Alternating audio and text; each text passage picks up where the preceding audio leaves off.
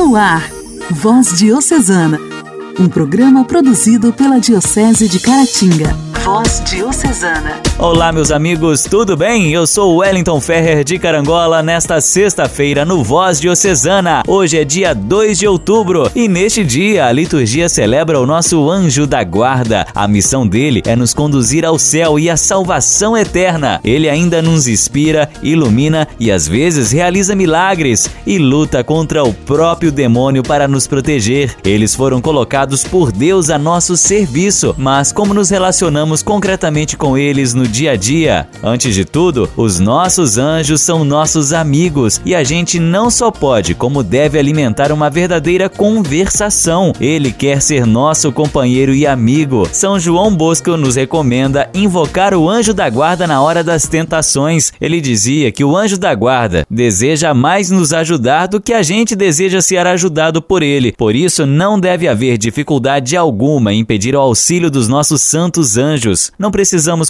convencê-los, mas apenas abrir-nos à sua ação. Anjo da guarda, leve o meu pedido para Deus e resolva todos os problemas meus. Quero Voz Diocesana. Voz Diocesana.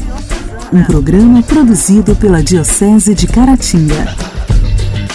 No próximo domingo é celebrado o Dia da Natureza, uma data criada com o intuito de conscientizar a população a respeito da importância da preservação do meio ambiente. Essa data foi escolhida porque é a data da celebração em homenagem a São Francisco de Assis, um frade católico e santo que se destacava por ser apaixonado pela natureza. E hoje vamos recordar a maior tragédia ambiental do nosso país, o rompimento da barragem de Brumadinho. O mar de lama que desceu pelo córrego Feijão levou casas, pousadas, escritórios e tudo que estava pelo caminho foram arrastados. Até o momento, 259 mortos foram identificados e 11 pessoas continuam desaparecidas.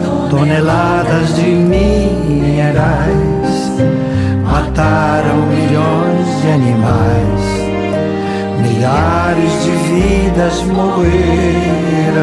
No quadro Diálogo Cristão, converso com o Padre João, vigário paroquial da paróquia de Sacramento. Ele conta pra gente sobre o que viu, ouviu e sentiu em Brumadinho. No quadro Igreja em Ação, temos mais um episódio da série sobre liturgia com o Padre Ademilson Quirino. O historiador Aloísio Gentil, paroquiano da paróquia de São Sebastião de Inhapim, traz um pouco mais da história de Dom Lara, nosso segundo bispo diocesano. A alegria do Evangelho. Evangelho. Oração, leitura e reflexão. Alegria do Evangelho. Vamos agora acolher o Evangelho do dia, proclamado pelo diácono Malvino Neto, da paróquia de Ipanema. A reflexão será feita pelo padre Carlos Altoé, da paróquia São Lourenço de Manhuaçu.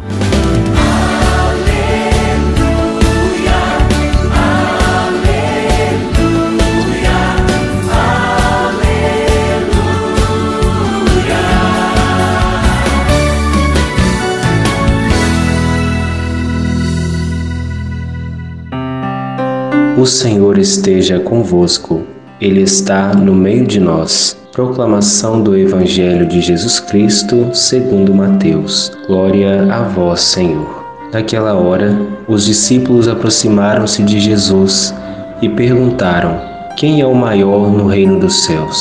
Jesus chamou uma criança, colocou-a no meio deles e disse: Em verdade vos digo, se não vos converterdes e não vos tornardes como criança, não entrareis no reino dos céus. Quem se faz pequeno como esta criança, esse é o maior no reino dos céus. E quem recebe em meu nome uma criança como esta, é a mim que recebe. Não desprezeis nenhum desses pequeninos, pois eu vos digo que os seus anjos nos céus veem sem cessar a face do meu Pai que está nos céus. Palavra da salvação. Glória a vós, Senhor.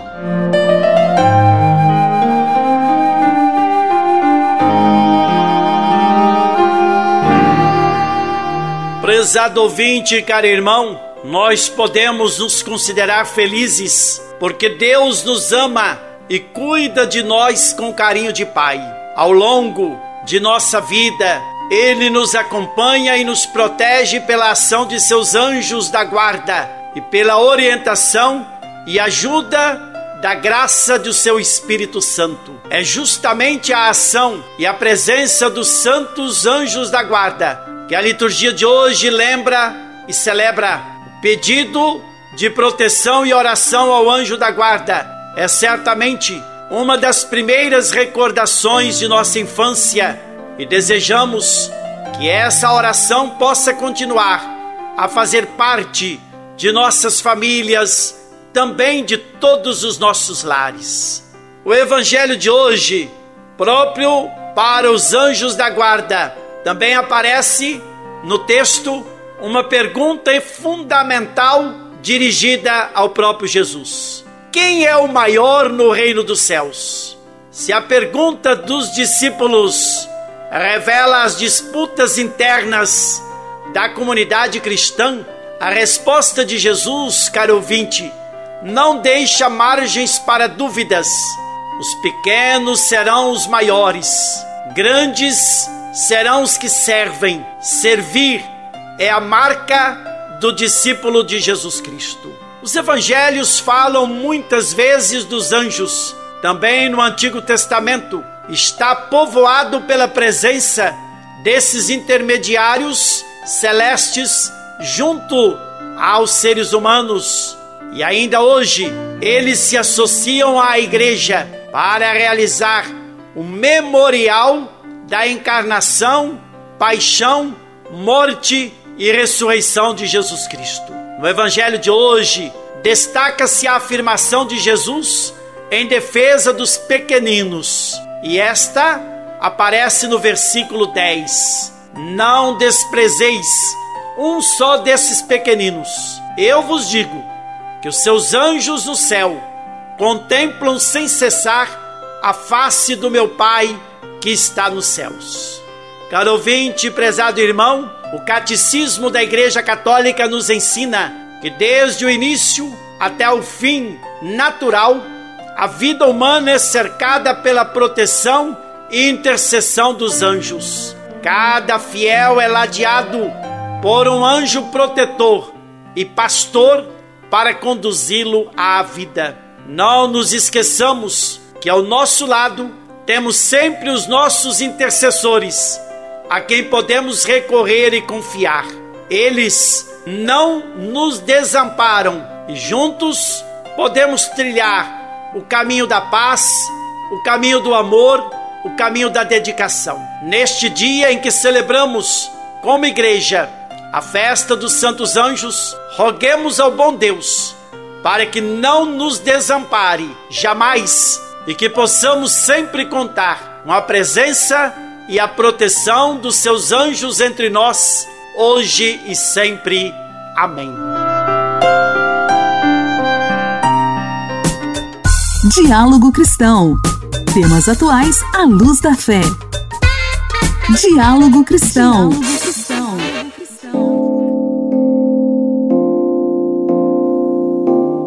dia 25 de janeiro de 2019, meio-dia e 28 minutos. Um forte som ecoou naquela sexta-feira e deixou o país e o mundo em silêncio.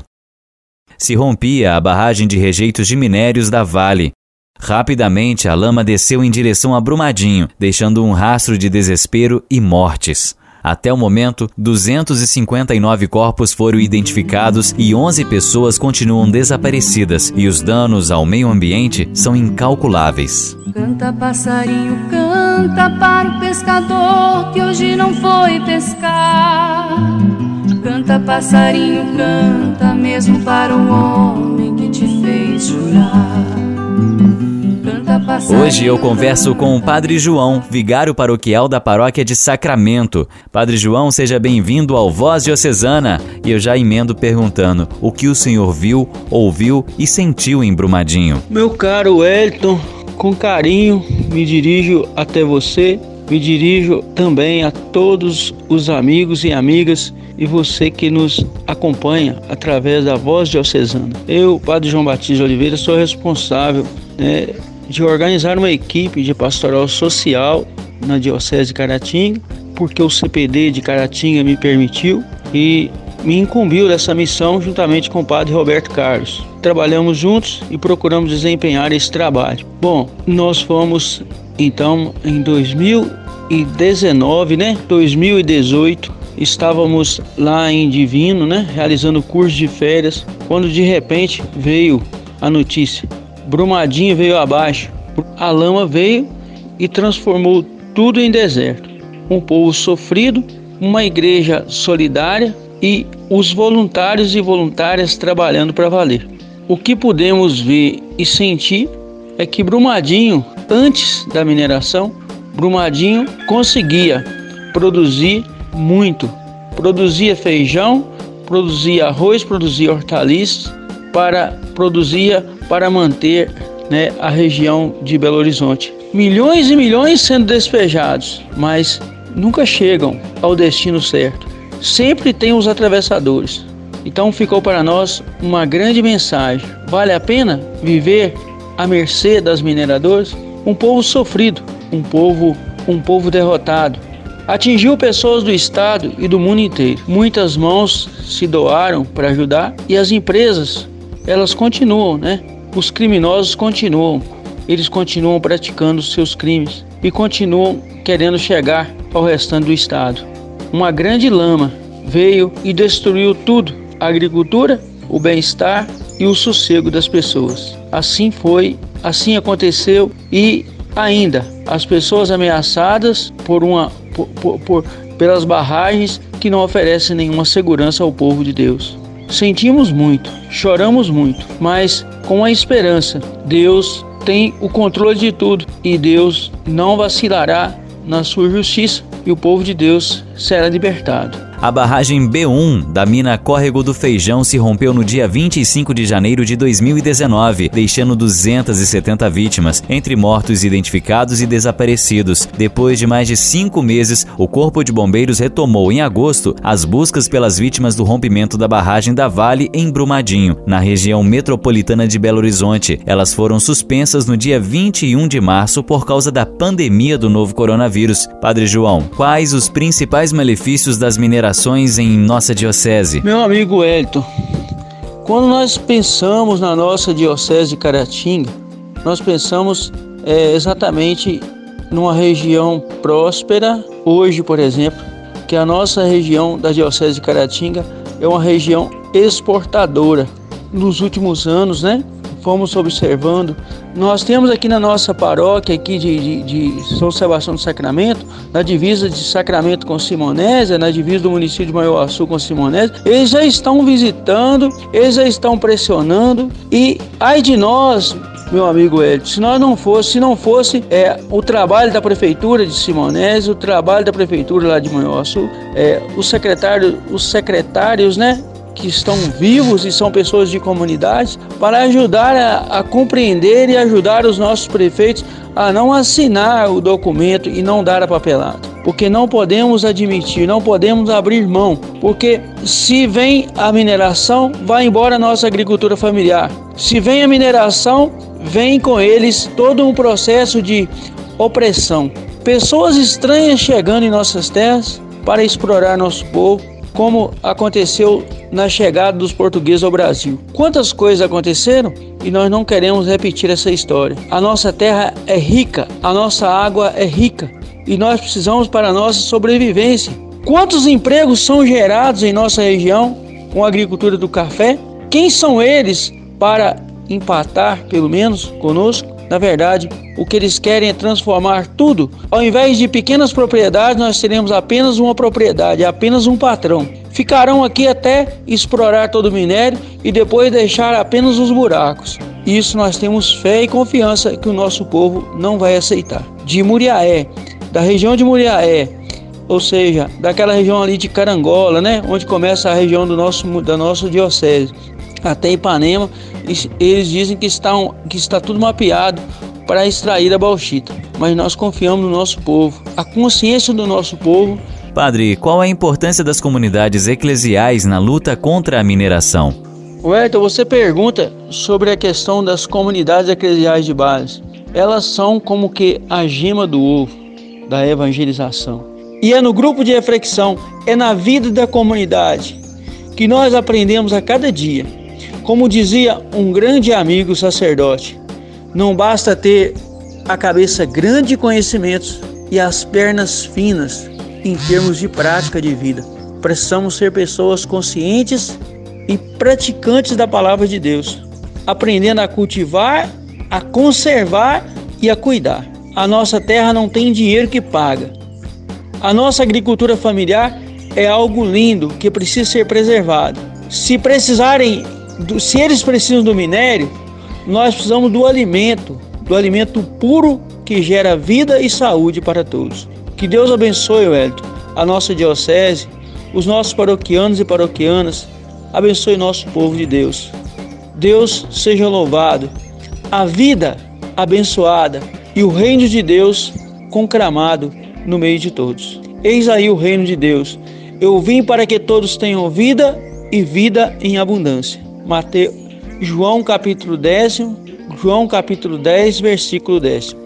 A tragédia de Brumadinho, Mariana, assim como o desaparecimento de espécies de animais, também tem incêndios florestais, cortes indiscriminados de árvores, inclusive aqueles que comprometem as nascentes, poluição dos rios. São tantos os atos que ferem o meio ambiente que temos que pensar que essa atitude destrói a casa comum, o nosso planeta Terra. E quem nos convida a cuidar é o próprio Papa Francisco. Com a encíclica Laudato Si em 2015, ele disse que a Bíblia nos ensina que o mundo não nasceu do caos ou do mero acaso, mas de uma decisão de Deus que o chamou e sempre chama à existência por amor. Ele diz ainda que o universo é belo e bom e contemplá-lo permite vislumbrar a infinita beleza e bondade de seu autor. Toda criatura, mesmo a mais efêmera, é objeto de ternura do Pai, que lhe dá um lugar no mundo.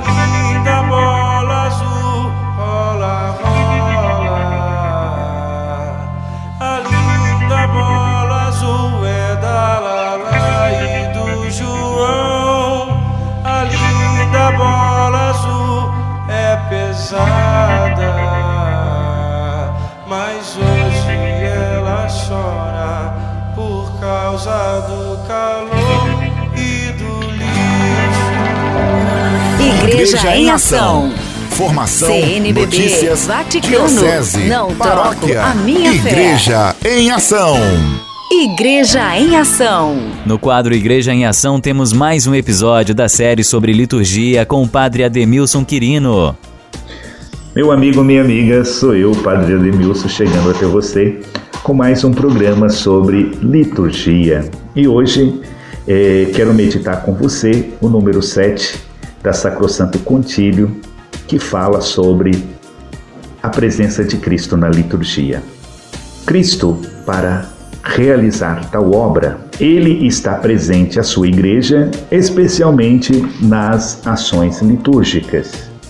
Como podemos ver, Cristo está presente no sacrifício da missa. Ele está presente na pessoa do ministro que preside mas ele está especialmente presente sobre, sobre as espécies eucarísticas. Cristo também, com sua força, está presente nos sacramentos. Pois quando alguém batiza, é o próprio Cristo que batiza. Cristo está presente por sua palavra, pois é ele quem fala quando se lê a Escritura na igreja. Ele está presente, enfim, na oração e no canto da igreja. Então, é por meio de Cristo que a igreja presta um verdadeiro culto de louvor a Deus Pai. É Ele que reza ao Pai por nós, pela ação do Espírito Santo, é claro. Com razão, se considera a liturgia o exercício do sacerdócio de Cristo que se manifesta por sinais e se realiza a seu modo a santificação dos seres humanos. Ao mesmo tempo que o corpo místico de Cristo presta culto público perfeito à sua cabeça, que é Ele mesmo. Então, a igreja é o corpo místico de Cristo e ele é a cabeça da igreja, que eleva ao Pai as nossas preces. Então, Toda a celebração litúrgica é, pois, obra de Cristo, sacerdote, e de seu corpo, que é a igreja. Ela é ação sagrada num sentido único, não igualado em eficácia nem grau por nenhuma outra ação da igreja. Então, quando nós olhamos, Cristo está presente à sua igreja. É Ele formando nós enquanto corpo vivo, unido a Cristo cabeça, nós prestamos um grande louvor a Deus que é Pai. Portanto, meu amigo, minha amiga, olhar para esta presença de Cristo na liturgia é olhar para um corpo integrado neste grande louvor ao Pai. Então fica aqui uma perguntinha. Quando você participa da liturgia de uma celebração, você tem esse sentimento de que você pertence a um corpo místico de Cristo? Pense nisso. E no nosso próximo programa vamos estar refletindo sobre a liturgia na terra e no céu. Um grande abraço e fique com Deus. Nossa história, nossa história. Curiosidades e fatos que marcaram nossa diocese. Nossa história. Olá, estimado povo de Deus que nos acompanha pela rádio. Espero que estejamos todos bem, mesmo diante dos grandes desafios que esta realidade da pandemia nos apresenta. Estivemos ao longo dos últimos programas conhecendo um pouco da vida de Dom José Maria Parreira Lara, nosso segundo bispo diocesano. Vimos toda a sua trajetória de vida trabalhou em nossa diocese por um brevíssimo período. Chegou no início de 1935 e faleceu em plena atuação pastoral em agosto de 1936. Seu governo, à frente da diocese, mesmo muito curto, serviu para auxiliar na consolidação dos trabalhos já iniciados por Dom Carloto na organização administrativa da Cúria e das paróquias. E foi com o olhar voltado para sua atuação pastoral de presença junto aos fiéis, fossem eles de mais perto, em volta de Caratinga, ou dos lugares mais distantes da imensa área territorial da diocese, que Dom Lara partiu em verdadeiro trabalho missionário, como né, se habituara a fazer anteriormente, para as terras de São Manuel do Mutum. O padre Demerval Alves Botelho, missionário sacramentino de Nossa Senhora, escreveu uma bela obra contando a história de São Manuel do Mutum, sua terra natal. E nas páginas sobre Dom Lara, padre Demerval detalha o trabalho dele naquela visita pastoral que se tornaria uma de suas primeiras e últimas missões à frente da diocese. Assim nos relata o padre Demerval em a sua obra, dizendo para o Demerval nas palavras que ele utilizou no livro. Concluída esta turnê pastoral, o bispo tornou novamente a sede, mas sentindo-se bastante mal, ele retorna. Não podia supor que tivesse contraído a terrível febre tifoide nas suas andanças pelas capelas. É assim que nos relata o padre Demerval, que Dom Lara, então, no seu trabalho intenso junto às comunidades, acabou acometido da febre tifoide, muito comum naquela época. E ainda nas palavras do missionário sacramentino, o padre Demerval nos relata assim esse final trágico de Dom Lara, né? Na madrugada do fatídico dia 8 de agosto, entregava piedosa e santamente sua alma a Deus. O silêncio da madrugada, nos dias de Padre de Merval, daquele infausto dia foi quebrado com o dobre fúnebre dos sinos da matriz, anunciando a morte do dedicado pastor que tombara no campo de missão. O povo acordou sobressaltado. As pessoas, alarmadas, assomavam as janelas e perguntavam umas às outras: o que aconteceu? E as que já sabiam respondiam consternadas: o senhor bispo morreu. A cidade, ainda diz o padre Demerval, se cobriu de luto e a tristeza tomou conta dos corações de todos os moradores da cidade. Assim, né, termina o padre Demerval relatando para nós como se deu esse desfecho tão trágico da vida de Dom Lara, que ao fazer uma visita pastoral é acometido dessa doença, a febre tifoide, e acaba falecendo. Enfim, caríssimos ouvintes, este foi o testemunho de nosso segundo bispo diocesano, Dom José Maria Parreira Lara, que entregou, literalmente falando, sua vida pelo reino de Deus em pleno campo de missão. A ele, como consta na promessa bíblica, certamente, está reservada a coroa da vitória, pois, como São Paulo, combateu o bom combate, guardou a fé. Aprendamos com seu exemplo e dedicação.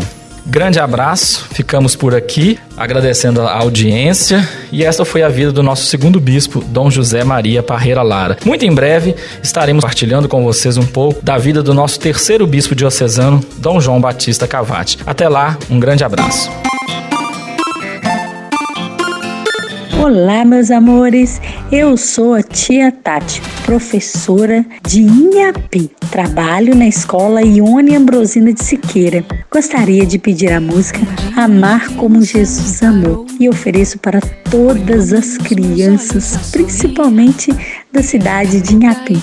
Um abraço para todos vocês. Amar como Jesus amou, sonhar como Jesus sonhou Pensar como Jesus pensou, viver como Jesus viveu, sentir o que Jesus sentia, sorrir como Jesus sorria, e ao chegar ao fim do dia.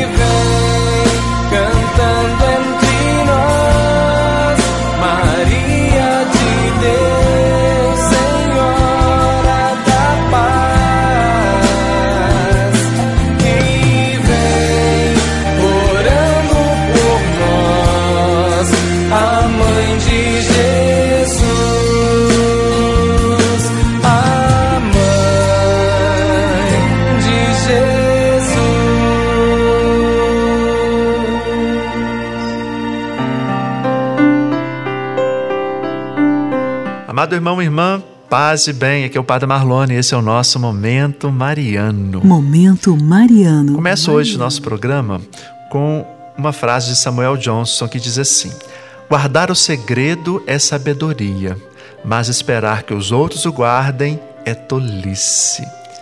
E é verdade. Eu pergunto: você é capaz de guardar um segredo? Na maior parte do tempo, apesar de nossas melhores intenções, nós não conseguimos controlar a língua. Então, é claro, não existe mais segredo, pois um segredo revelado, ainda que revelado uma única vez, ele deixa de ser segredo. Os segredos têm um especial fascínio para nós, e os segredos que cercam Maria estão entre os mais fascinantes de todos. Na maioria das suas aparições, se não em todas, dizem que ela revelou ao vidente ou aos videntes certos segredos. Alguns desses segredos marianos eram pessoais, particulares. Outros destinavam-se à revelação pública num momento específico. O mais famoso segredo mariano é o terceiro segredo de Fátima, que se acredita conter profecias específicas sobre o fim do mundo, embora só a vidente e o Papa, que dele recebeu uma versão escrita, saibam ao certo. Tentar descobrir os segredos que Maria divulgou aos videntes é, para falar com franqueza, uma perda de tempo. Qualquer especulação não passará disso especulação até e a não ser que os videntes revelem seu conteúdo, os segredos não são da nossa conta. Foram-nos dadas todas as informações de que precisamos para viver com dignidade, e quaisquer fatos contidos nos segredos só confirmariam o conhecimento que já recebemos. Caso eles pretendam dar uma nova introdução ou uma nova instrução, então eles não são apenas secretos, mas falsos, pois Deus revela a verdade a todos os que a buscam com a mente e o coração abertos. E aí? Os segredos que Maria revelou aos videntes te intrigam ou te assustam? E você sabe guardar segredo que foi contado? Fica aí, nossa meditação para hoje. Um forte abraço, até o nosso próximo programa. Deus te abençoe.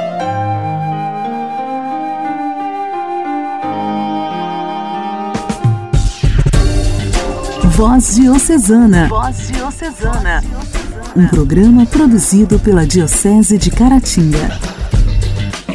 Cuidar do planeta é missão de todos nós. Repensar nossas atitudes do dia a dia pode ser a garantia que deixaremos um mundo para os filhos dos nossos netos. Pense sempre nos quatro R's da sustentabilidade: repensar, reduzir, reutilizar e reciclar. Chegamos ao fim do Voz Diocesana desta sexta-feira. Estarei de volta neste mesmo horário amanhã com muito mais, se Deus permitir. Paz e bem.